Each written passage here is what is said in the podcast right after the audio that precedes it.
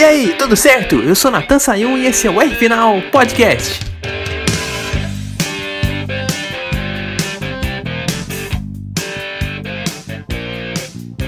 Não tem nada o que falar a não ser surpresa.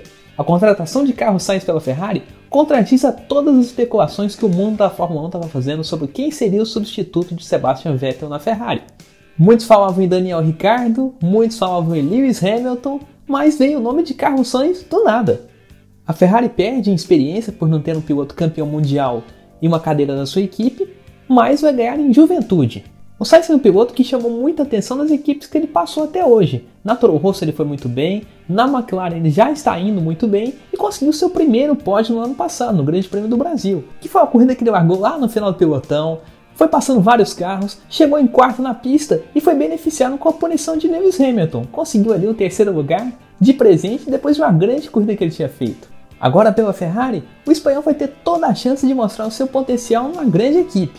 E ainda mais, o Sainz vai ter a oportunidade de fazer história para a família dele. O pai dele, que também tem o nome de Carlos Sainz, foi multicampeão do Rally Dakar, o rally mais perigoso do mundo. Então seria o tipo da segunda geração da família fazendo história em outro tipo de automobilismo. Um foi super campeão de rally e o outro busca ser um super campeão de Fórmula 1 pela equipe mais tradicional do mundo. É claro que depois disso vem a grande pergunta: a Ferrari não está errando trazendo dois pilotos jovens para compor o seu time? Bom, esse é um risco que o time de Maranello está disposto a correr. O Leclerc tem 22 anos e o Carlos Sainz tem 25. Um tem 5 anos de experiência na Fórmula 1, o outro está acabando de fazer 3. Mas é aquele tal negócio. A Ferrari não nasceu ontem, então cada decisão tomada pelo time é milimetricamente pensada. É, tem benefícios, tem riscos e no final tem um resultado. Então, se os italianos tomaram essa decisão, significa que tem um grande plano por trás de renovação, de vitórias, de títulos. Aliás, se um campeão consagrado não deu certo, por que não tentar dois pilotos jovens? Pode ser uma boa alternativa, como a McLaren é acostumada a fazer, como a Red Bull é acostumada a fazer. Quem sabe esse não pode ser o futuro do caminho da Ferrari também. Sainz não foi a escolha mais provável, mas pode ser um nome que a gente vai falar muito no futuro, assim como o Leclerc, que já estamos, já estamos falando demais, né? Agora a gente fala muito do, da dupla da Ferrari, mas não fala muito da dupla da McLaren, Norris e Ricardo para 2021. O Daniel Ricardo a gente sabe, não estava dando bem com a equipe Renault, o carro não era competitivo, e ele parecia também ter perdido aquela competitividade que fez característica dele na RBR. Por causa de todos os problemas de performance financeiros do time francês, o Ricardo deixou de ser um piloto de ponta para ser um piloto de meio de pelotão, o que não é nada parecido com aquele Ricardo que a gente via no time austríaco que era super agressivo, brigava por vitórias e era um super candidato ao título se chegasse numa equipe boa.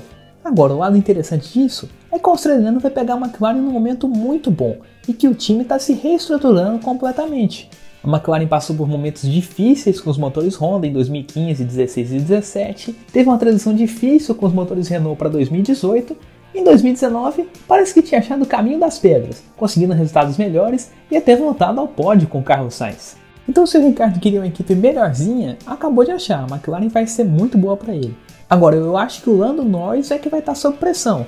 Antes de chegar na Fórmula 1, o Norris era considerado como o novo Lewis Hamilton. E na Fórmula 2 ele chegou a brigar pelo título sim, mas só que errou demais e terminou a temporada em terceiro. O que seria provável ele conquistar um título na primeira temporada, sendo o, tão bom quanto tinham falado, e ele não conseguiu corresponder a essa expectativa. Na McLaren parece que ele ainda não conseguiu deslanchar.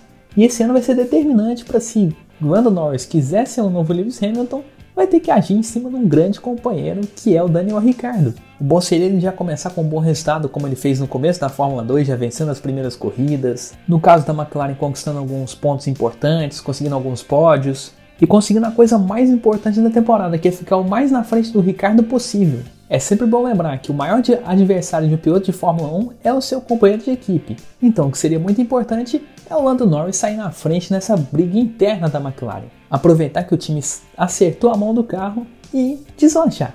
Bom, essas trocas de equipe prometem para 2021 e nós vamos continuar acompanhando. Fique ligado com a gente e um grande abraço. Ficamos por aqui.